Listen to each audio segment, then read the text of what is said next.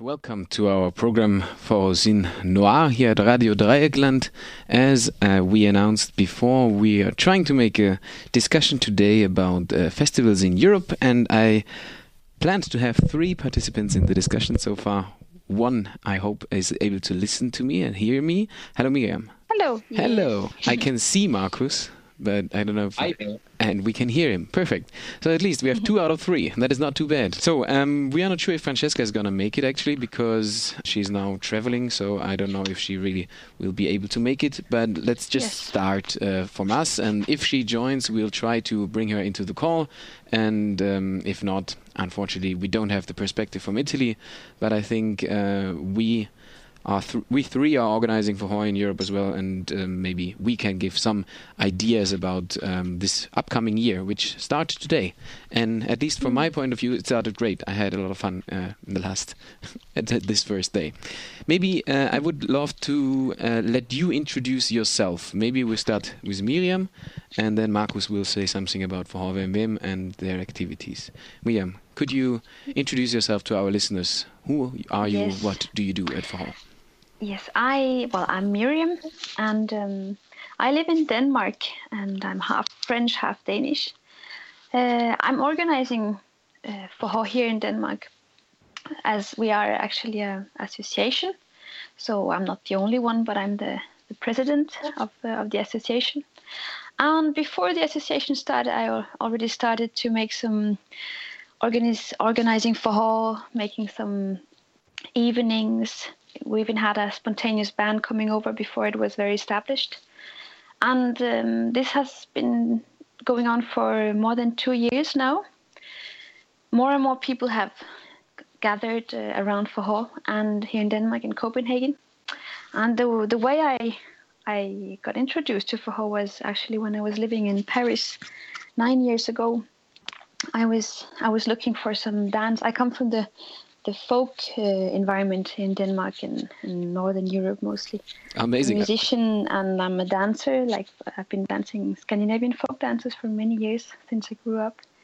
So I was looking for a night dance when I when I lived in when I moved to Paris, and I thought of course about tango or salsa in the beginning, and then I bumped into Los Mexicanos, a small cafe in Paris, where there was a live band of a hot band, and I, I really fell in love with the whole atmosphere, with the with the feeling which is actually quite close to the Scandinavian folk music that I that I came from. Of course, it's different rhythms, another language. I didn't speak Portuguese at that time, and um, I just really fell in love with the whole the music, the dance, and the, the very welcoming atmosphere, and including way of, of being together so that yeah that was nine years ago. And then i moved back to denmark after a year and i was missing Forró for a really really long time. And i tried to find Forró to write to some brazilian capoeira association or different environments. And there was obviously no real Forró environment in denmark. Of course there's been like um, many times over the years people making Forró parties or a concert once in a while but nothing which was really stable and and continued so two years ago, I I got the courage to to start, even though I'm not Brazilian. I'm not uh, yeah, I'm not from there. But I, I was like, well, I can't just wait and wait and wait until something happens. I I might as well try to to start a movement here in Denmark. So that's the the short version of who I am. Thank you. I just uh, went to a folk marathon here in Tübingen, and uh, we played there with our little Forró band, and it was my first folk experience. But it's amazing that you bring it up right now. um, so, so let's pass on to Markus. Um, you already heard some points with capoeira and stuff. You are familiar as well, and you are representing a project here from Switzerland for HVMW. Maybe you introduce first you yourself, and then a little bit as well the project for HVMW. Okay. Hi, guys. and Happy New Year. Yeah, um, I'm Marcus, and I um, I came into Forró through capoeira as well. As um, as you quite as you mentioned, you mentioned that before. Um, I've I've been doing capoeira since '99. And um, of course, with um, the, the whole Brazilian environment and all the parties we organize at capoeira events, I came into contact with Forró as well. Um, so, but the whole the whole um, Forró scene um, in capoeira is not is not what we are doing today. It's more like a traditional thing, um, a very um, let's say folky uh, thing as well. So I've danced a lot of traditional Forró um, for all those years until I've uh, joined a small Forró group that was, I think, in 2011, 2011 or 2012 in Zurich, um, which were actually the pioneers um, of Forró in Zurich. It was uh, Forró de Dois. Um, at that time, that was um, around, yeah, we they had um, Forró meetings uh, every every second week.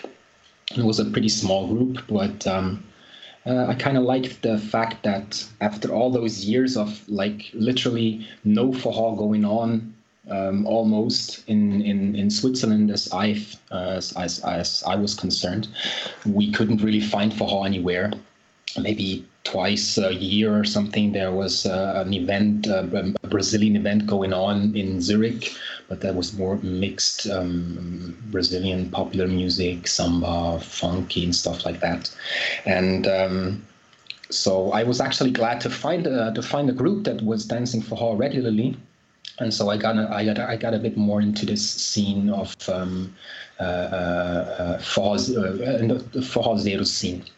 So yeah, and then that's when I started dancing for a bit more regularly. I've been dancing other um, dances, uh, popular dances like salsa and, and uh, um, all kinds of Latin dances um, through the years. From I started that around '99, I think, as well, um, when I lived in Ecuador, and um, yeah, so that's how I got into the Forró scene, and then um, I could I could kind of merge over to the history to the history of Vem Vem. Um, Vem Vem was founded by uh, Attila, who is a, who is a DJ and uh, and um, Forró teacher, um, most of all. Um, I met him. I think it was around 2009 or something in, in Basel in Switzerland through capoeira as well. He was uh, training capoeira at um, at one of my friends in Basel, and um, yeah, we soon got into talks about uh, the whole Forró thing. And uh, as I mentioned, Forró wasn't really anywhere uh, in, Switzerland. There was a very, very small scene, and you couldn't really, uh, it wasn't popular at all. So um, yeah, we talked about Forró, and uh, he always told me that his dream was to uh, to to actually make Forró popular around here. And um, yeah, then a couple of years later, um, as Attila was always uh, teaching Forró in Basel and in Bern as well. We started uh, little projects, um, and and um, some projects they got lost again, uh, or they got uh, divided, and um, yeah, and then at some point, I think it was 2013.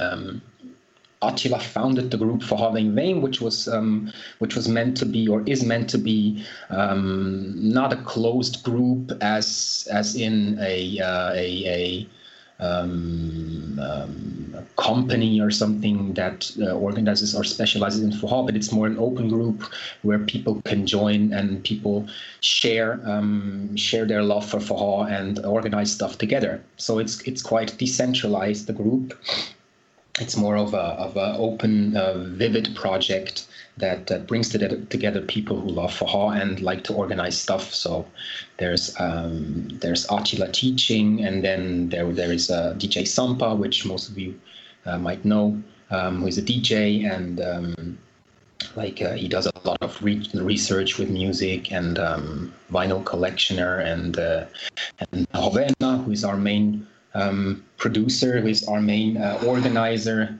She's the one uh, that that really always comes up with ideas and wants to make stuff happen and has a lot of projects for events um, um, and um, or organizes for courses. and um, I joined the, the movement Forró Vem Vem a bit later, although I've been in contact with the people all the time. We've met at the at the at the Forró group. The the uh, I met Rovena and and Sampa in the Forró group in Zurich, um, Faha Boys, where we danced together uh, a long time. And um, yeah, so then when Forró Vem Vem started, I kind of was not an active member for the first let's say half a year and then after about half a year i joined the group as kind of a um, communication um, specialist um, pr i do a lot of i, do all the pr and uh, the communications through the social media i um, i translate stuff into all kinds of languages so that people can uh, learn about Forró and learn about the events um, and uh, yeah, I also I'm in contact with the authorities. Um, for example, like um, yeah, well, uh, political authorities or um, um, um people who, who need to provide us with um, possibilities to do events, and uh, yeah, that's what I do. So yeah, that's about it. Okay, thanks for the introduction. I'll just say a few words uh, to myself, since um, yeah, at least um, not all our members, not all our listeners listen to all of our shows. I am Fabian. I'm doing this uh, radio program here for what is it, one and a half years maybe now. Normally we are. in the in the past, we have been several people most of the time. The first of January doesn't didn't seem to be the most attractive uh, program place to be part of this program, so my colleagues are not here, um, but they're still at the Folk Marathon actually. but um, but yeah, the idea of this uh, program is as well to bring information about Forró to non-Portuguese speakers because I think this is one of the big, let's say, burdens within the European Forró community that it's not that easy to understand all what is going on if you're not speaking Portuguese and to get more information basically and I got to know Forró in 2012. I lived in Rio de Janeiro for three months and worked there at the free radio um, news agency, Agencia Pulsar. And um, through them, I got to know Forró, and here was already some Forró happening in Freiburg, and I joined them, and a little bit like Marcus, uh, joined in the communication. So I made this website um, of our Forró group here for us in Freiburg.de, and I'm trying to maintain an overview about this calendar of festivals which are happening throughout the years. And since I'm in sort of in charge of that, I figured out that the numbers of festivals is always growing every year, and next year we're probably going to have around 50 festivals in Europe, and compared to about whatever, six or seven uh, five years ago, this is a big increase.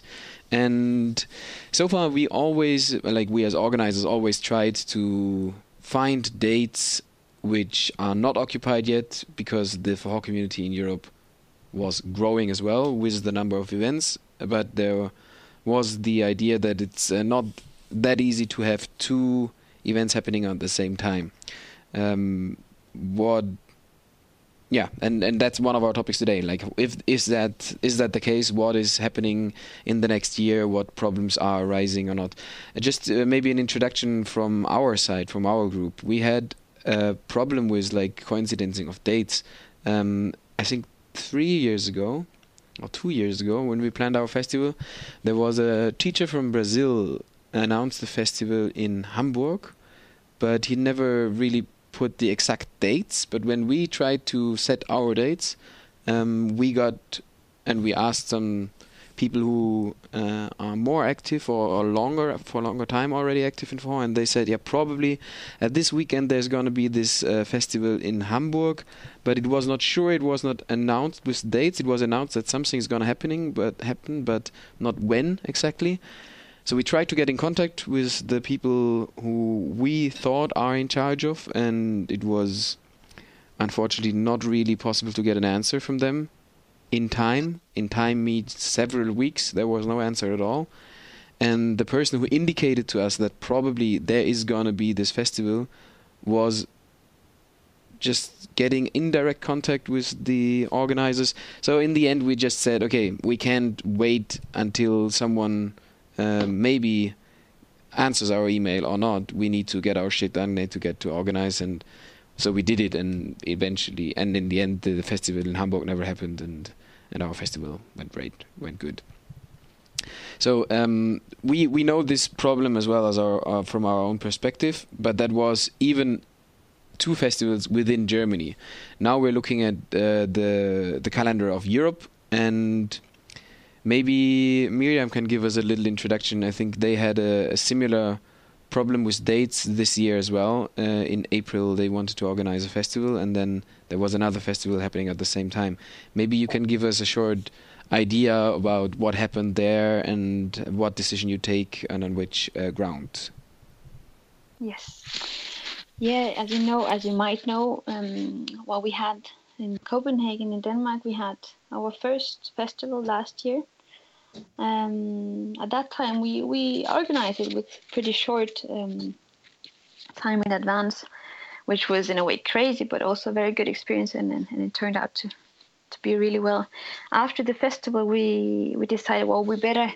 Oh yeah, because what happened, we we made our festival, and and after we had announced the dates, um, we saw that uh, Ireland had the weekend. I think was uh, after, so luckily we were not at the same time. Uh, but still, like like many of you might know, many small festivals pop pop pop pops up pop up all the time. Um, so now we, after this uh, first festival, we thought like we better we better try to to set a date in advance and, and to be for ourselves and for other people to know how when our festival will be and but it's almost impossible to reach out to everybody and and what happened is we we tried to contact the major festivals to be sure when they were having their festivals there are some festivals like Stuttgart, which is not always the same weekend, or also Lille in, uh, with Cacao and, and so on. So we really tried to find a, a weekend that was free and, and chose this date to advance in advance, uh, to advise people in advance. Um, and I don't remember exactly when it was, but uh, some time ago, uh, we saw that um, Ireland had it, uh, chosen the same date as we had, and which is well i would say it's almost impossible now not to choose a date which is already taken because there are how many weeks is it? Uh, 53 weeks uh, in a year. And as you say there will always already be 50 festivals next year.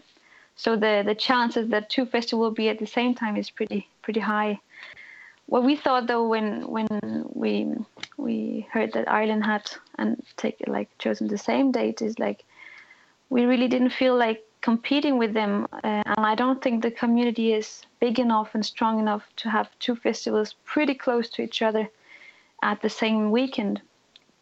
Of course, uh, people who organize festivals know how big a work it is to to organize a festival. And if you, on top of that, you feel that you have to hurrying up to get the, the band to the, and you can't even cooperate, we would not really be able to choose the same uh, like teachers as Ireland. We could have done that if we were two weekends, um, not the same weekend, but try to to work together. But um, so it's a mixture, like both in respect to to the work that Ireland does, but also for our own sake. We thought like we don't want to we don't want to make a big big work for something that will be both somehow a bit of problem for another festival and also um, might be econom- economically a problem for ourselves and maybe also for Ireland. Um, we didn't get any su- um, support last year for our festival, and we don't know if we would get it this year either. Um, with support, you mean? I think one. Ex- hmm? With support, you mean external finances, or? Yeah, financially support. Yeah. Okay. Yeah, yeah. No, of course we got support in many different ways, but like talk about the financial support. Um, so basically, I think what is important to remember, I'm I'm doing I'm organizing Forró with some really great people here in Denmark who also believe in Forró and all this, and we do it because we love Forró and we want the community to be healthy. We don't want it to be unhealthy, of course. We don't want to compete. We don't want to be um, like me, yeah, trying to get more participant than another festival or. Uh, and we do it really for, for the love of Forró.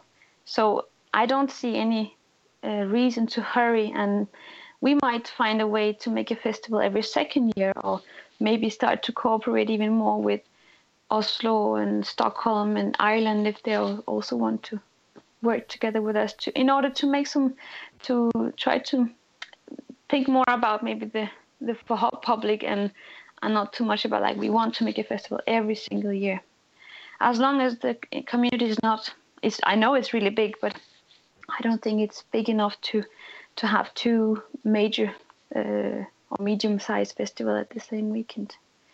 But uh, so that was our decision this year. Like so we'd rather uh, cancel the festival this year and make something smaller for more locally for for denmark and maybe a little bit for sweden also which we are very close to.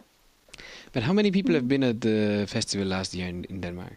Just that um, well, it's hard. It's you know numbers are hard to count. We see all through the whole festival with the parties, with um, with the workshops, people who came just one one day or two days. Um, I think for the for the workshop we had around all in all between 150 and 200 participants, but not at, at the same time every day understand? So we had maybe one day we had 100 and the other day 100, but which were some other ones, other people. And the last day fewer. Or, and the parties were, were quite packed actually, more than we, we thought what they would be. Um, I don't have the exact numbers right now. No, it's just. But we had a, we had a very big. Uh, many people from uh, Germany came.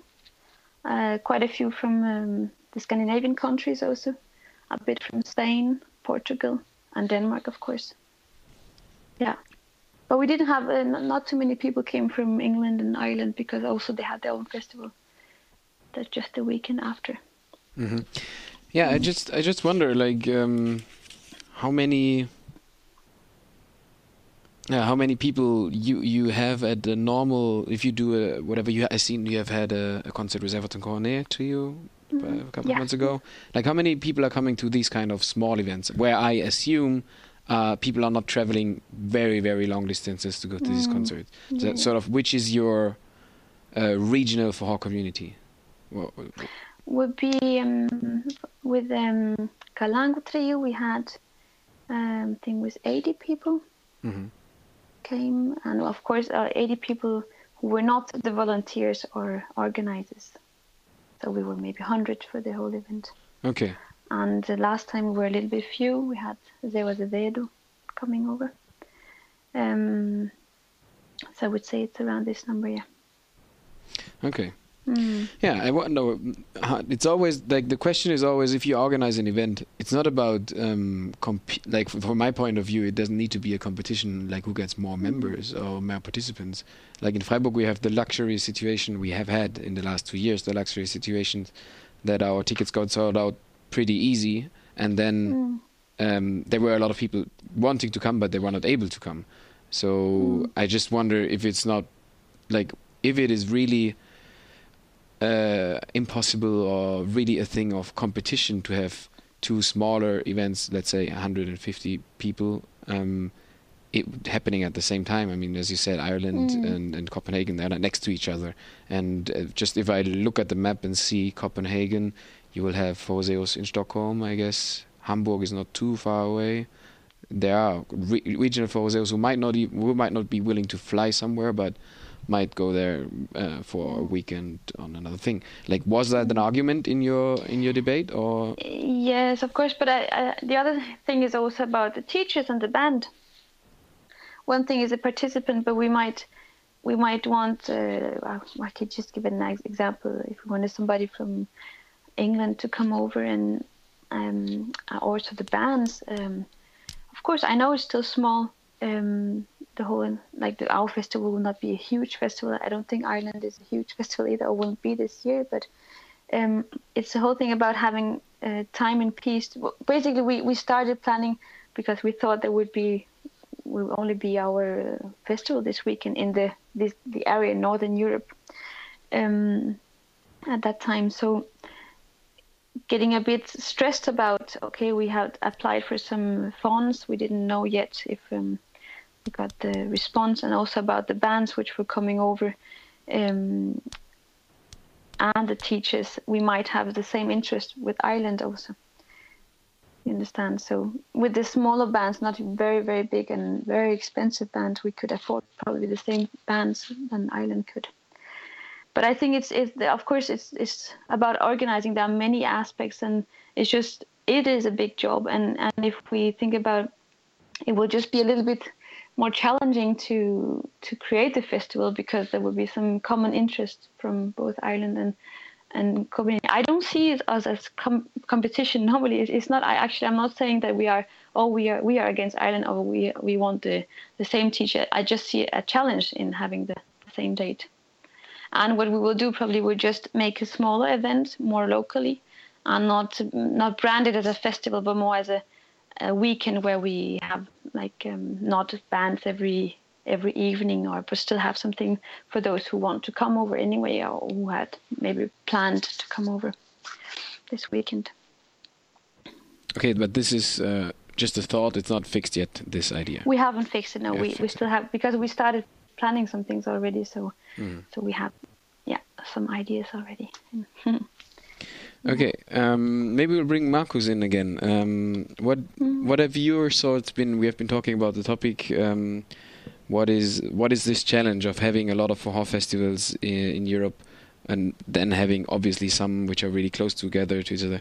I think this year Forró Fest and Freiburg um, was as well quite close to each other. It was two weeks or three weeks in between.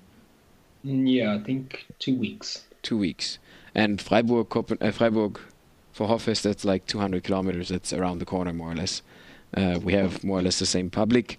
Um, so where there could be an argument as well, saying, okay, if these people have seen the bands two weeks ago already in Zurich, they might not come to Freiburg.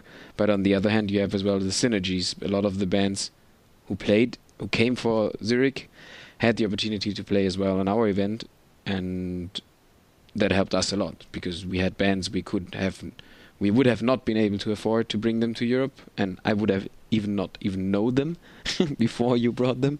So um, there as well synergy effects. So, but what what were your thoughts about this topic, Marcus?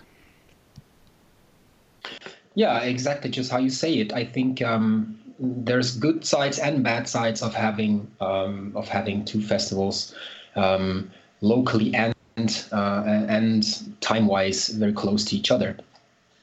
Um, I personally don't think that there is um, that it that is a really bad thing um, because uh, the, the whole the whole for, the whole Forró Zero public, from my perspective, is um, uh, is or, or, at least I am I am that way. I um, if if two festivals have the same artists and are like two weeks apart from each other and and uh, locally not far from each other, as it is the case, for example, in from Zurich and Freiburg, I um, that wouldn't be a reason for me to like not go to one of those. Um, and um, people people decide um, to go to festivals. I think um, based on different based on different reasons um, one of it, one of them could be, um, oh, I've seen this artists uh, at that festival, so I won't go to the next one. But another thing is, um, they all, everybody has their their own their own calendar, and everybody has their own stuff to do, um, which might uh, interfere with uh, with one or two, one or another festival, and um, uh, yeah, I've I, I wouldn't say that, that this is this, it's it's actually a really bad thing um, for, for those for, for for festivals to happen too close to each other uh, because just as you said um, there's also synergies which can be which can be um, very healthy also for for um, both or all the, the participants or all the festival organizers. Yeah, then uh, for me, one question is well, like, why do people go to festivals? You you already mentioned some points. Um, maybe they have seen the bands already, they know them, they want to see this band. Maybe it's uh, because I just want to go to festivals which are around, or maybe I know somebody in this city and I could combine the festival with the visit of an old friend, or. Um, but these are all sort of contextual um, um, informations why I go choose to go to a festival and why not. Um, maybe it's as well a question of um, focusing on a specific kind of Forrozeiros, like on a having a, a more specific proposal for your festival where you're gonna attract a public which might not go to or which which will come to your festival because of the content you offer there. I think Forró Vem Vem has quite a, a distinctive proposal for their festival. Uh, at least in Vegas, I was not been able. I have not been able to come to the Forró Fest because I had to work on my normal job on that weekend. Um, but maybe you can tell a little bit more about your proposal of Vem Vem. Like what kind of bands, what kind of events you organize, and why do you do that, and what do you aim, aim what do you aim for that, Markus? Um, okay. Um, yeah, we we quite we have quite um, a bit of a bit of a different concept for our festivals, uh, especially reg- reggae is like is like is like the the most uh, prominent uh, example, we um, we kind of um, focus a lot on on the dancing.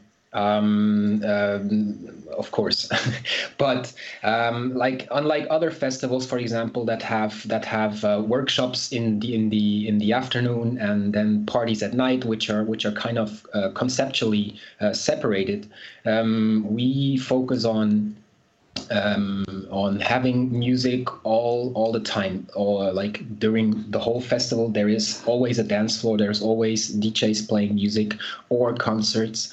Um, and so there's always an opportunity for for dancers who who like would in, in on other festivals they would only buy the the very popular thing named party pass and they would not they wouldn't they wouldn't join the workshops or they wouldn't spend time at the festival uh, through the afternoon when the workshops are happening and um, only go to the parties at night where they can dance. So at our festival um, the people actually they spend the whole time at the festival and which is another important point of, of our concept is that the people actually that go to a festival um, we would like to have the people together all the time. So a festival is something that we really spend all together, and so the socializing part is a, is a very is a very important um, uh, very important point. And um, yeah, musically we um, we focus a lot. We focus on um, kind of. Uh, uh, you would say old school vintage um, vintage vintage um, forró, serra. Um, so the roots forró, um, um, original traditional forró, um, a bit more than um, uh, than, um, modern contemporary forró. But also, of course, we don't neglect that. And um, our our our biggest um, like our backbone of our festivals are always the DJs. Um, that play music and we focus on having good quality and music that makes you that mm, that gives you goosebumps yeah, that's how we see it.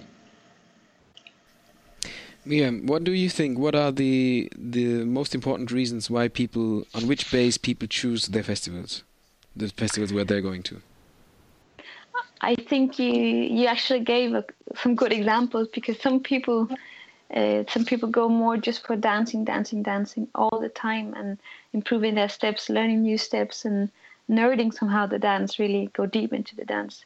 Some are more into Itaúnas style, some are more into uh, Universitario. But it dip, like some people are really, I would say, going really for the dance. And and if I just take myself as example, because I'm also a musician, I, I look a lot at the bands. I, I see okay I, I, because for me it's it's such an important uh, connection between the music and the dance. So I like, of course, when there's some bands that I oh this band I really like or or I'm maybe curious about, um, and of course the teachers. So depending on which style you like and and um, which maybe teachers personally you like or how people they teach and uh, people would probably yeah would choose different festivals of course i'm curious and also because i'm organizing i, I try to I and the other from the from our association, we try to go and and see different teachers and, and get inspired. And so there's of course from organizers' point of view, there's the whole part of getting inspired and seeing how things are going out there and um, catching up on, on the tendency and and um, and of course one very important thing is the whole social social um, reason why why people would go to a festival. Because you can also dance at home or dance with your your own group in your own country but it's also so so nice to to meet all other forrozeiros who who love forró and they're really passionate about it. And you you see you hear about how is forró going in your country. And and what I think is really beautiful about forró or can couple dances in general is that it's a it's a whole language so you communicate even though you don't have a language in common or so it's a way of of getting some close friendships that are not using the verbal connection the verbal language but more the our body connection. So this is also i think a very important thing for the for the for our soul nowadays because we have so much in our head, heads and we are working and using words all the time. So what i see in, in forró festivals for myself and for others is that that is also a kind of i would say like um it's a healing for this for the soul. And i think that that probably that is quite common for for all forrozeiros like i think it's something you know when once you've experienced it what you get out of it. Hmm. we are trying to figure out how we can organize a forró scene within Europe, which is always growing, which has been growing in the last five years, and has now the state where festivals are happening basically every weekend, and or technically, if you sum up all the events, and um, yeah, how to manage that these festivals are not competing with each other, but contributing all to a better forró and to if though we have more forró in Europe.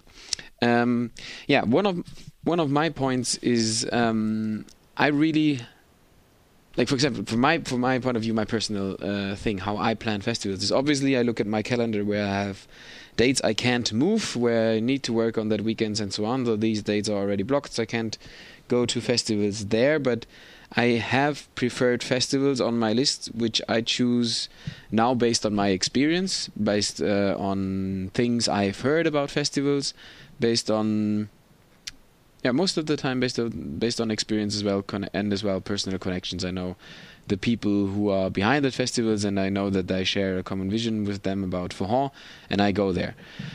Obviously, my position is already quite a privileged one since I organized forró for a couple of years, and I speak Portuguese, and I've seen some bands, I've listened to some bands. I'm really I'm researching myself, so I more or less know what I'm looking for and know where I'm going a dimension which is not so important for me, but I think is very important for other people, and maybe is getting more important as well, is the social dimension, um, which was touched before, but not really explicitly uh, explained. I think. I think a lot of people actually go to Forró Festival because their friends are going.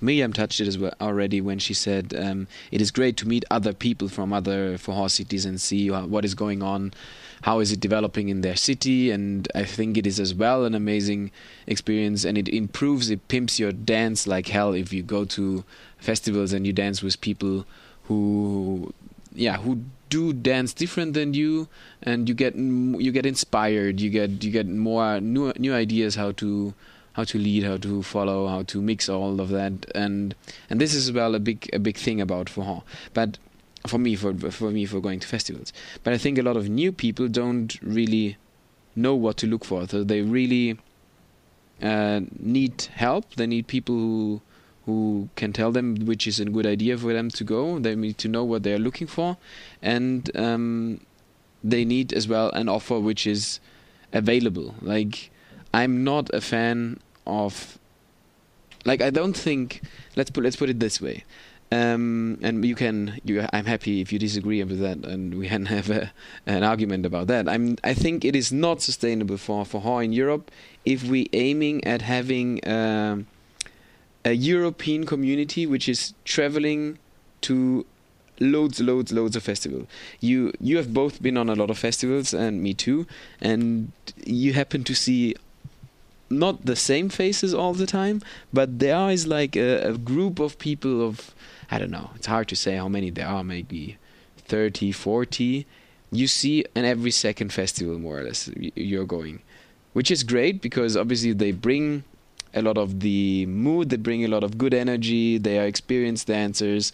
Most of them are really helpful as well. If you have any issues with organizations, they can give you a hand. They can give you advice. Uh, it's good to have these people around but I think uh, it is more uh, more sustainable if we have a not just sustainable in an environmental way, but as well in a social way.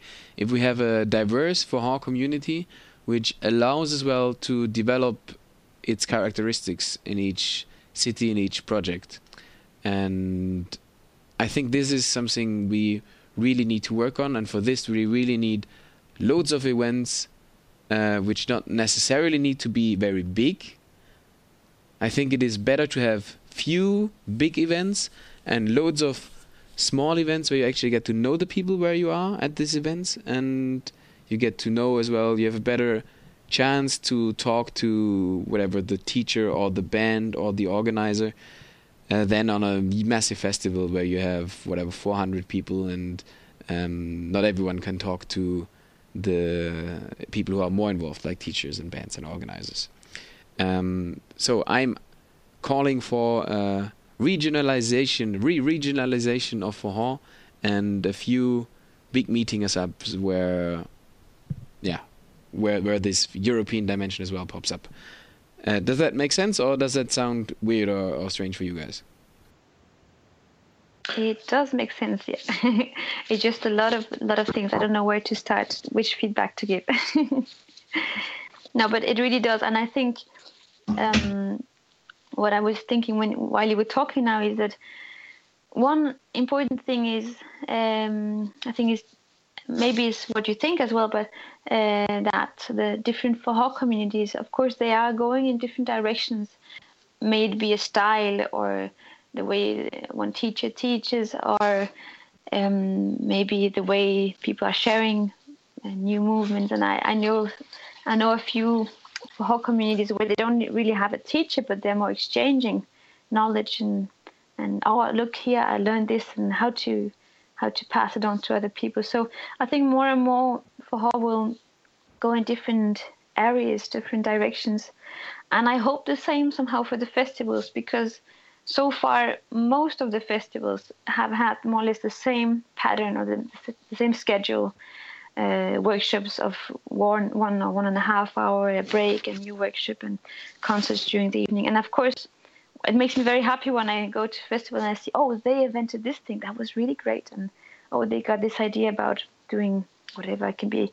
I didn't went to Vegas but I've been to some festivals where there was always a live band playing and you could dance as much as you wanted.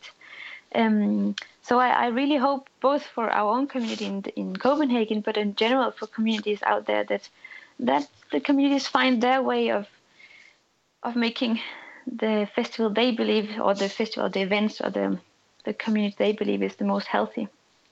And um, I can just take ourselves as example, which I know the best, of course that we we really we have um, a goal. It's a long term and a short term goal, but to make a um, sustainable environment in the way that is, for example, well, right now I'm the president but of this association, but if I next year I can't be president or I don't get re-elected or I go to another country, that the community can keep on being a healthy community. That you don't need one leader, especially, but you need more people who have more or less the same vision um, and in that way, I think, yeah, it is important that we don't follow the same patterns every time we make an event. Of course, when when I though I think this, I also think it's important that we and I, I'm talking about myself or more of the a bit younger Forró communities that we that we try as much as possible to to talk and, and communicate with with some of the very old Forró communities in Europe because they have some some experience and some knowledge that both would help us, but also that is somehow it's respectful and it's always nice when you've been doing something for a very long time to see that younger people um, they are curious about your your knowledge. So in that way, I, and, and actually that's an experience that I have with me from also from the folk environment because there's there's traditional music. There are very old musicians who are maybe 80 years old. They're playing their tunes in the way they they've been playing for many generations, and and then young people come and they they learn some new things, and and maybe they don't have interest in in seeking the old people to get their knowledge. So in that's what counts in general with with when we have a tradition or something that we bring on, it's always nice to look back, see how things were before, and of course to bring the knowledge and focus on the future and the present. But I think it's very important that we look back and that we remember to to be curious about how um, this or this person who was a pioneer in forró in this country long time ago was doing things and, and get some feedback for our own sake and for the environment. Maybe before Marcus kicks in, uh, just uh, one remark. Maybe it makes sense as well to, yeah, to to make a, a sort of uh, distinguish distinguish a little bit the the kind of events. Um, I don't know. Maybe like we had always this this thing in Freiburg. We were not calling our event a festival for for three years, for four years. We always said it's a fall weekend. We just come together and dance. And in the beginning, it was like five years ago. There were like 60 people, and the next event there were 110, and then there were 200, and now it's 250 to 300. So now it sort of became a festival. But we, while like while organizing these festivals, we have we have had five forró marathons last year, where we we rent room or we rent two rooms for Saturday and Sunday we have workshops and one party at Saturday. Sometimes we had a party as well on Friday. And there are about 80 to 100 people, 80 to 100 people participating in the workshops and coming to the party. These are little small events where I think it's really important to to have these events. Like we always bring pe- teachers from outside, as you mentioned, Miriam. We are one of the groups where there is not one based teachers who has forró who sort of owns forró in that uh, city. We are an association, and um, yeah, I'm not doing the. I'm I'm retired from the association for organizing work for this year. Now I'm retired. It's the first of January. now I don't organize forró here anymore um, for that for this year, and I may might come back in 2018. But I want we wanted to create especially this structure, as you mentioned as well. It doesn't. It should not be dependent on persons, but the structure should support itself. Marcus, do you have uh, any thoughts on that? Now I talked a little bit lot again. Um, yeah, I think what is what is really essential, um, and um, you both brought that point up, is is um, diversity and and innovation. And um, I think the more the more festivals we have, um, the more the more communities, the more the more um, diversity we have in festivals, uh, the healthier it is for the whole forró scene. And um, yeah, that's that's basically also I that's that's what I think. Uh, what we think um, is is is happening is happening over long term is that the, the that uh, of course there's always more and more um, festivals or whatever events you would uh, whatever you would call the events um, where forró is happening and where forró people are meeting and um, the more there is the more people are forced to have their preferences. And and uh, um, and the more the more um, people will um, will um, spread up and like not like I think we're we're we're at a tipping point uh, somehow because the forró scene is is growing so so so quickly that um, when when there when before there were maybe I don't know I'd, I'd say five or seven festivals throughout Europe, and um, all the people were always at those festivals, and it, it was it was kind of a, the, scene was was smaller, and um, you you would see always the same people as you've mentioned before as well, and uh, I think this is already changing. Um, and and and uh, I think that this is only healthy. This is that that's really great actually for the scene, because um, yeah, I couldn't res- I couldn't like uh, make a better resume of, of it than, than saying yeah, the more diversity and the more uh, like the more people, the more innovation um, is happening, and the more the more um, diverse and the more interesting the whole scene uh, becomes as a whole. And as well, I think on a individual uh, level, like if you if you are a Forrozeiro and you go to festivals which are always more or less the same, it is more likely that you get bored.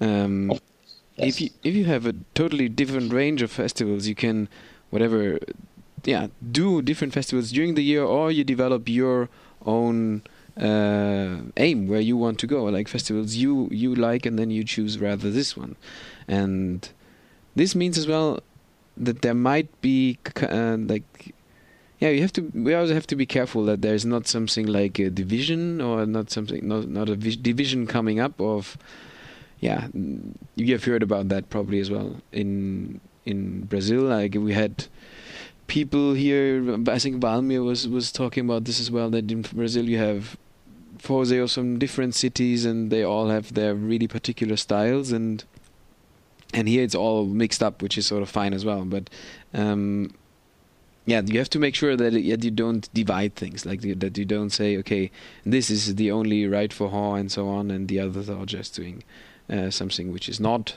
forró from my point of view. It's all, I think, especially with this transformation to Europe, we have so many people. I mean, we all three are not Brazilians. We're making a show on the 1st of January talking two hours about forró. Uh, this already shows me that there is a chance as well here that we might overcome these boundaries and just develop something from what we've learned in Brazil. And there's not so not such a, a need than having this this clear definition of what who is and, and what is who allowed to do and so on and so on. So yeah, the diversity is definitely going to help uh, to keep people in inside the forró. I think.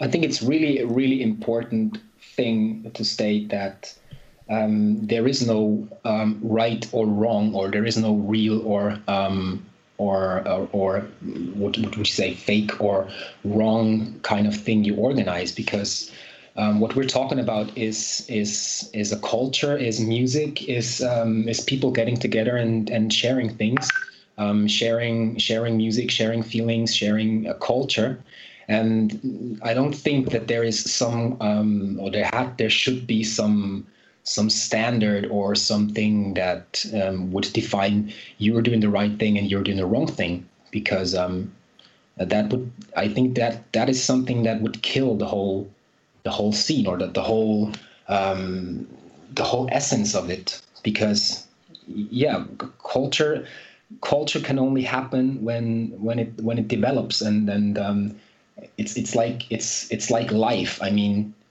um, life can only get better when when when it changes and and when and when um, when diversity happens and when when um, uh, when things are mixed and and things are innovated. Yeah, and it's always a mixture. I mean, maybe Miriam can talk a little bit about that as well because she has this background from the folk scene as well. But just on this marathon, I was now, I was there just for a couple of days, but I've been dancing quadrille, which is definitely has something to do with the quadrilha we know from our forró, and we uh, there were there were people playing Scottish which uh, sort of should be somehow related to Xote. I don't know. Maybe you can give us like that's just one example of forró itself, how it is developing and always changing. I don't know. Maybe maybe you can give us some sense in that.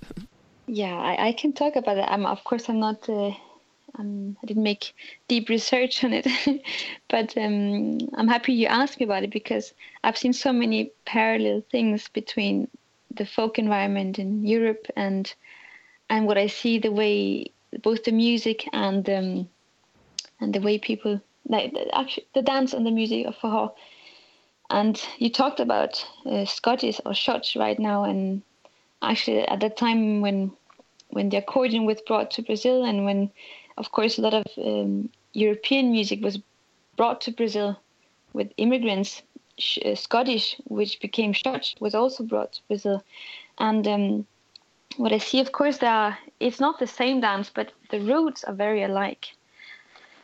And about um, quadrilla is I've been dancing so many quadrillas in my life. So when I saw first time when I saw a, a whole party where people they were saying, "Oh, we're dancing a Brazilian dance now. It's called the Rastapé or Galop or different has different names." And I saw it and I was looking, but this is just a Danish folk dance, just with some some um, of course different music and uh, like rhythms, more percussion, singing Portuguese. But I think it's very important. Maybe it's what you say also, but that we have we are dealing with culture, music, dance. It's called forró, but it has roots many many different places. So I think it's important um, in general, not about forró only, but about culture that we don't put any patent on it, like this is our music or this is our style, because what makes it alive is that it will always develop. It will always take some influences from the culture that is meeting on its way. And we see already with Forró there are some some compositions, some new songs which are not in Portuguese. And I, I imagine that for some people, especially Brazilian, will feel really strange, like oh, it's Forró and it's not it's not being singing um, in Portuguese. But that's that's the way it will develop, and you can't stop it you can just care for it the best you want, like a like a small baby, or and uh, give it the values that you want on its way. But it's it's not possible to protect it or make any rules like this is forbidden. As Marcus said, like there's no right and wrong. But I think, of course, we need to always be really caring about forró and the whole environment with respect for each other and for the other organizers, for the participants, for the culture and but I, I really trust that people they are doing. But what I'm wishing for the Forró environment is that especially organizers become better at communicating among them. Because I, I'm sure that the, the only way of of um, avoiding conflicts or avoiding competition or whatever can be problems is of course to talk to you talk to the person that you're afraid of talk to the person that you might think, oh, this person is doing something behind my back or whatever. If, if you just, if there is more communication in general, we will be much better in avoiding any kind of misunderstandings. So, and that's, of course, you, you talked about solution earlier today that um, how to avoid any crashes of bigger festivals or events or how to deal with all this and for example, many bands are coming over, but it's not always. Maybe they're only paying two or three concerts, and we can be better at sharing the bands, sharing the cost of the travels, and and helping each other. How could you think we could uh, improve that? Like a lot of communication is unfortunately happening on Facebook, and Facebook is not mm. a good place to organize information, from my point no, of view. And um, uh, it, it, feels for me as well sometimes the lack of responsibility. I mean, you write emails, you, you send, you write, you write on Facebook, you use the channels you have, uh, but it's not really working out. Is it maybe just not? Um, like, is it a lack of interest for me, from most of the organizers? From what would you guys say, or is it we don't have the right tools? Is it maybe like we have been talking as well with other people about um, maybe creating a, European syndicate of Forrozeiros where you can where we organize a yearly meeting of Forró organizers so that they can get together and talk about experiences and maybe cooperate better and then a personal exchange is really happening. Maybe do that attached before or after a big festival where a lot of people going anywhere. Um, what do you think? What are the solutions you are debating in your groups, or what are what is the situation about this communication, lack of communication, from your point of views? Should I start? Ladies first. Um, oh, it's a big question, and I don't think, unfortunately, I don't think I have the solution. I, of course, I don't have because I'm just one person, and there are many people organizing. But I think about the yearly meeting of organizers, I've been thinking. I'm not the only. I many people before me have been thinking about that. I know, but um, I think maybe I don't know if it should be a physical meeting or one meeting where everybody meets. But I definitely think it's a good idea to to have more communication and exchange and like I don't know. I, I'm I've been teaching forró and I have even though I'm very new uh, compared to other teachers, I might have some experience that some other teachers, oh, would like, or about organizing, about fundraising, about many, many things. I think we have all so much knowledge Um, now I'm just talking about the organizers. So I definitely think a, a meeting somehow would be really, really healthy, or whether it be one festival, one first or meeting just for organizers, or having more workshops for organizing during the festivals. It can be many. There can be many way, ways of doing. And about Facebook, yes, I think it's not a very good way of, of uh, communicating. There's so much information getting lost. And you, you just asked about whether it's lack of interest of organ of communicating or not. Mm, I, I can't talk on other people's behalf, um, but I think that things are going so fast, for us developing so fast, and I can only talk for myself that sometimes I have the the wish to communicate more with other organizers, but I have also feeling that it's, it's really going fast, and I don't always know where to where to reach out. um, but I, I hope I hope though that organizers all over have the interest of of sharing their knowledge and sharing their experiences and being curious about learning from other organizers. Um, I, I, I don't I don't want to believe that that organizers really don't want to to uh, like want to close the doors. I, I if you really ask deeply, uh, I think everybody wants the best for Forró, and I don't think the best is to to not wanting to communicate.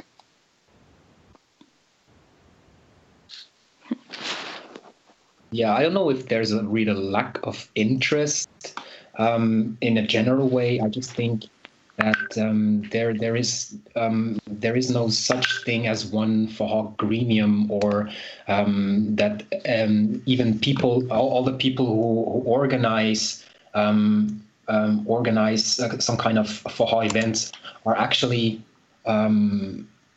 I don't think they're all on the same uh, they all have the same basis and the same values and the same interests in talking to all of all of uh, like all of all of them like each other. Um, um, I mean, Forró organizers, they're just as, as diverse as Forrozeiros, as all kinds of people, and I, I, I, I think that is that is that is a big point in why there is no um, general um, meeting or there is no uh, safe or redundant um, um, communication platform happening um, just because um, people choose the people choose their communication partners. They choose who they communicate with and and who they don't, uh, or or who they communicate with less. And um, I think that's kind of natural. And I, I don't think we could manage to really bring everybody together and at the same table, as we say. I don't know how you see, the, see this. Yeah, I think there's no way in like you can't force anyone to be part of this. This is this is obvious. Um, I'm just now thinking about it. I think it's impossible to do it, or it's it's it's not it's not really bringing a lot. It's not just bringing us a lot forward if we do it on one festival. For example, we had now in in Lisbon we had two rounds of discussions during the Baião Lisboa, where we've been talking, where we've been discussing about Forró in Europe, uh, which was as well not really well announced in the program because they had some debates about what this extra workshop is going to be, if it's going to be an advanced plus workshop for uh, very advanced dancers or for teachers, for organizers, and it, it was a little bit um, confused, communicated, and announced. Uh, but it was an interesting exchange. But still, it is so so rudimental. I mean, during a festival, everyone has so much to do. Everyone is like all the teachers who loads of them are organizing as well have a lot to do and and I think it should be I think it would be an amazing try to to open a space and say let's invite all the people who are interested in ampli- and in exchange between organizers and bring them together and one weekend physically together and maybe organize as well a place where some people can participate through Skype or whatever in certain parts of the program, but really open this space and see who is coming, see who is showing up, and if let's say a dozen or 15 or 20 organizers show up there and afterwards we have a cooperation between six or eight festivals who really manage to get things combined and organized, or tours are getting organized in a smoother way. Maybe uh, a dedicated communication platform is launched there, or at least, yeah, I think it's a it's worth a try. I have no idea when, where, where, who is going to do that, but I think it, it's actually a desperate need for more communication, and we need to open up the spaces and give opportunities. And if if nobody comes, if nobody is going to go there, it's it's a failed attempt. But not trying it is not an option. I think. I think um, I think Teha uh, from Stuttgart actually tried once to to make a, such um, gathering. Um, I, I, imagine it's it's quite quite difficult to gather so many very strong individuals because organizers are often strong individuals. But I, I agree. I agree that it's it would be a really good idea, and uh, we have also been thinking about it in in Copenhagen to organize such a thing, which is more to the future. But but I, I just want to add a small comment. It's from um, our own experience when we were organizing the the festival in in Copenhagen last year. What I felt is when when we as organizers were reaching out to other organizers and call whether calling or writing like look we have we would like to share this topic with you or do you have any advice for us or do you uh, is it okay for you if we bring this band even though you are maybe using the band after whatever like just just uh, communicating and i always felt, felt a really really good response from organizers that actually other organizers are really thankful when when you uh, reach out and say like well i would like to share this with you. So i think we have it's not enough just to organize one big meeting where we all meet. This is a it's a call out for all organizers. That is it's a really nice gesture to to communicate with other organizers to be sure okay is everything okay like can we use this band that you're using or yeah i think you understand what i mean to, to show this that okay i'm interested in, in, in your event in your society and um, um, community and your festival. I don't want to to make anything uh, which is bad for other communities. So I think this gesture is really has to begin from every every one of us. First of all.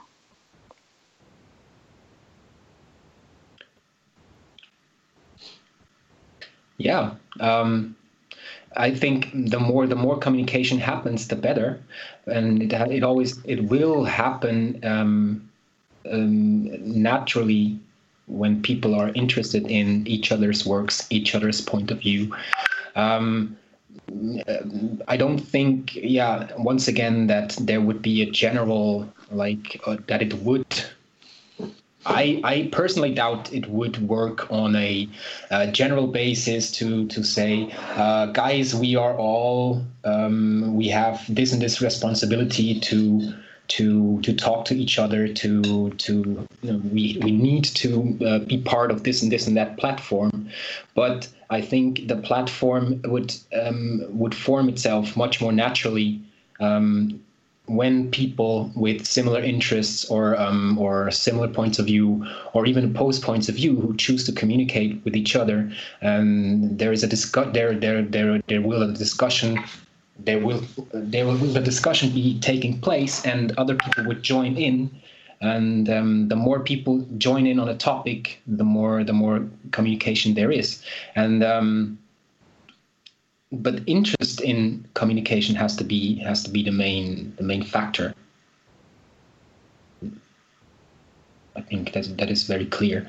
So um, as soon as soon as people um, are um, feel the urge to talk about something from inside, um, it will happen. Not if if they if they're like, uh, I mean, yeah, of course you can invite invite people, um, but everybody will will choose if if he joins in or not and um, yeah. Yeah, sure. Yeah, it's, it's there's no there's no one solution how you could enforce it. I think the the point Miriam brought up to reach out and uh, open your hand and give a hand to other organizers around your area or people who organize something maybe around your dates is already the first step we can do. Still, I'm not satisfied with this solution. I think we, we, I think there is more to be done, and um, I agree with you as well, Marcus. That people need to feel this uh, desire and this uh, need for communication, and and this will help to make it happen. But I see, uh, I'm I don't think it will just naturally happen. I think if nobody or it, it could be facilitated if you uh, create a structure or have already some uh, structures in place or offers you could tell these people okay if you want to have if you want to do more communication whatever join this group join this uh, communication platform go to this event where other organizers are going to be. And i don't think there are there are like people who Mm, yeah. Who need to be there. Maybe it's a little bit more open space theory. The people who are there are the right ones. It's not a it's not a problem or it's not a um, a fail of the project if certain projects or people are not represented or not interested. I think even yeah even with with the handful of organizers you can have an amazing and and great uh, event where you can share a lot of inf uh, information and, and, exchange a lot of interesting thoughts about how to organize for how, to bring the community forward, how to make things better, basically. No, but I agree with you, Fabian, that it's, it's when I'm saying that that we need to reach out is, is I mean it's more to say we as organizers have to want to meet want to exchange and maybe when I'm hesitating about this idea is because um, we we thought about how to organize such an event to be like to gather all teachers, and I think I think it is a good idea, and I think it will happen. I don't know who will organize or how it will happen, as you say, but it just it's just maybe the organizer's point of view, like oh my god, what a big big organization. How to find a date where there is not a lot of other festivals and but probably will be a solution with maybe more of these kind of meetings like block one two three and four during the year because that probably would be hard to to gather everybody. We, we can't of course we know we can't gather everybody but but with time i think will will help if we make more events for for organizers yeah i, I agree about that idea and um, and I know more. I, have, I know that more organizers have been thinking about that too. It just takes a lot of uh, how to say it's uh, to take the first step is is maybe the biggest step, and then more people will support. Yeah, let's see if that is uh, eventually going to happen and going to kick in. Um, we are already now for more than an hour, like 70 minutes, 80 minutes in our program. I don't know. Um, if have you still some questions in mind or some stuff to add to our um, yeah introduction topic or to our topic of this show of like having a lot of festivals and how can we um, make uh, for growing without having a competition between the certain festivals, or should we more or less leave it here and play music for the rest of half an hour and let you get some rest as well. Anything to add from you guys for your side? Um, I can do. I just I want to say thank you for making this program and um, and I I really trust that, that the Forró environment has a lot of good potential, and uh, I'm sure that that if all of us participants and organizers we really really care for Forró, we will make the best thing out of it. Of course, we need to have some concrete solutions. And I'm only like, um, I'd say, I just have the wish that, that we become better at communicating and that we always remember not to compete, but work together to really create Forró as the most extraordinary dance. And they will always continue to be like that. Uh, because I think it has such great potential and and we just must never never see it as a, a ownership is something we all share together. Exactly. Yeah. and I um, um I think um, the, as soon as as soon as as people start to realize that um, we're all working actually for the same thing, and there um, um, I think as, as soon as as soon as people start using more synergies um, as we just said, talk more to each other. The more the more you actually communicate with each other, uh, the, the the better it is for for all of the participants. The better it is for the whole for the whole Forró uh, scene, the for the whole Forró environment, the Forró community, and. Um, the more people communicate and the more people meet, I think um, it will become clear to them that we're actually all on the same side. So um, there, there wouldn't be anything like a competition actually, because we're all working for the same thing. Um, I've, I've, we've had that, we've had this topic coming on in, in quite uh, quite a couple of discussions lately, and um, um we as a group Forró Vem Vem, we, we kind of we kind of share the same um, the same philosophy on that. It's that um, guys, we uh, we are working together, and we shouldn't work uh, against each other. I mean, if if people if people don't get along with each other, they just they just would. Um, usually they wouldn't uh, communicate a lot. I mean, of course they can fight and stuff, but that's usually not what happens because when people don't like each other, they just get apart from each other. They just separate. They don't really talk to each other, and and that's also fine because not everybody has to get along um, with with everybody. And um, I think the more the Forró scene grows, um, the more this will show that yeah, it's all it's all a lively environment, and um, at the end of the day, we're all working towards the same uh, towards the same the same goal, towards the same. Um, um, the same thing. Yeah, we share something. We we all work for the same thing we love, and so we're not actually I mean, if we, if we work against each other, we're we're just gonna stagnate, and um, the more the more the, the, more there is done, the more opportunities like this one here, for example. I mean, it's really great uh, about you that you actually make this happen here. That um, platforms are important, and and people coming together and then discussing is important, and and.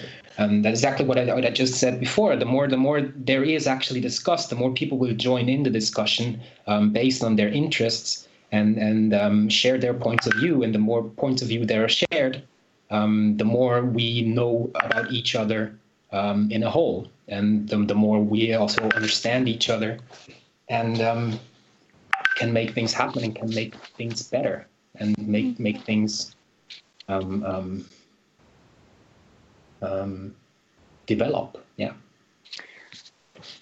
And I, I just come to think about one one small thing um, no, no, it's not so small actually. It's quite big, but that um, what I've experienced. Um, uh, how to put this? I'm I'm quite often uh, listening to people who've gone to festivals or who are criticizing maybe the organization or the band or the whatever. Like there is a tendency among human beings. I'm not talking about especially about for forrozeiros organizers. But we, we have sometimes a tendency, oh, no, I was not so good, or I didn't like this and this. And I just wish for everybody who listened to this criticism never ever to take it as granted, but always to go experience by yourself. If you have any doubt about a teacher, go and see how the teacher is. If you have any doubt about a band or whatever, go and experience and not take it for granted what other people's opinions are.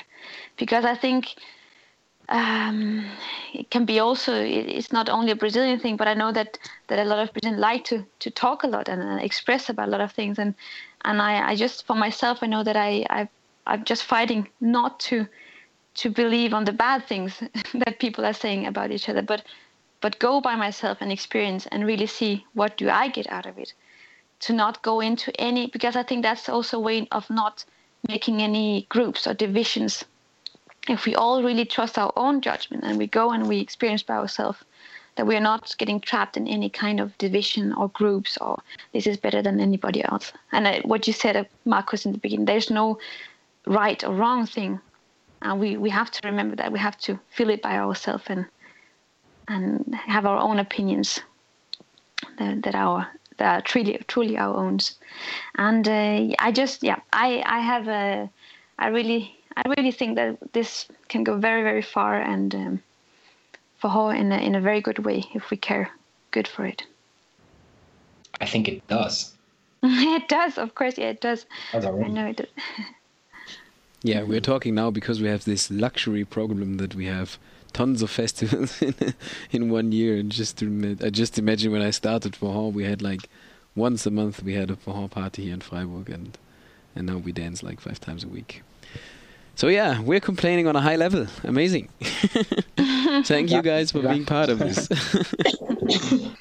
thank you, Fabian. Thank you, Marcus, for discussion. Yeah, and I hope we and can. Thank you for all the listeners that might be out there and, and listen, and in general for all people who are who've been taking such a big work on their shoulders to to bring Forró where it is today. I know there are a lot of people who who we, who we might forget even, who maybe unknown people that are not in the scene anymore, but who've been taking some very good, important work. Yeah.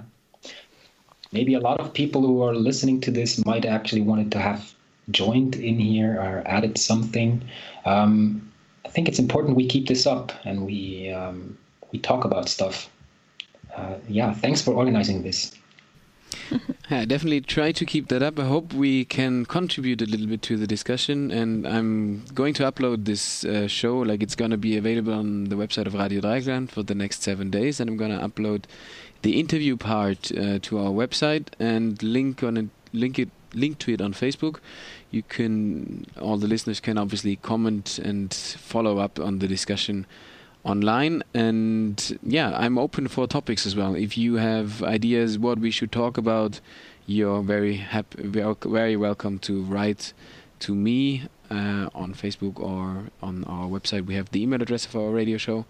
And um, we i'm as well very open of uh, like doing this radio show during um, a pro during um, a festival for example. We can do as well a live debate there and have a podium having people debating there because I think really these spaces where Forrozeiros can exchange are desperately needed. Like we had now in our festival uh, a workshop about consent in Forró, which is a very specific topic, but still the idea was to have an experienced uh, dancer from outside of the Forró scene who has experience with couple dances and experience with non non-verbal communication and there were more than two dozens people sitting down at our festival and debating okay what does it mean? How do you communicate without using words? Where are the la- the borders of personal borders of each dancers? How can you make them clear? How can you understand each other better? And it's as well communication basically. And the feedback we received for that workshop was really good. The feedback i have for the debate workshops in lisbon were really good. I think that is a way to go as well for uh, festivals because communication is not just needed between the organizers and the, between the teachers, it is well needed be- within the Forró scene as itself. So let's continue uh, this debate on another day, and um, we have a whole year to and see where the Forró is going, and maybe we can talk to each other next year again and see how it went the year. Okay, so let's leave it there. Thanks a lot for being part of the show.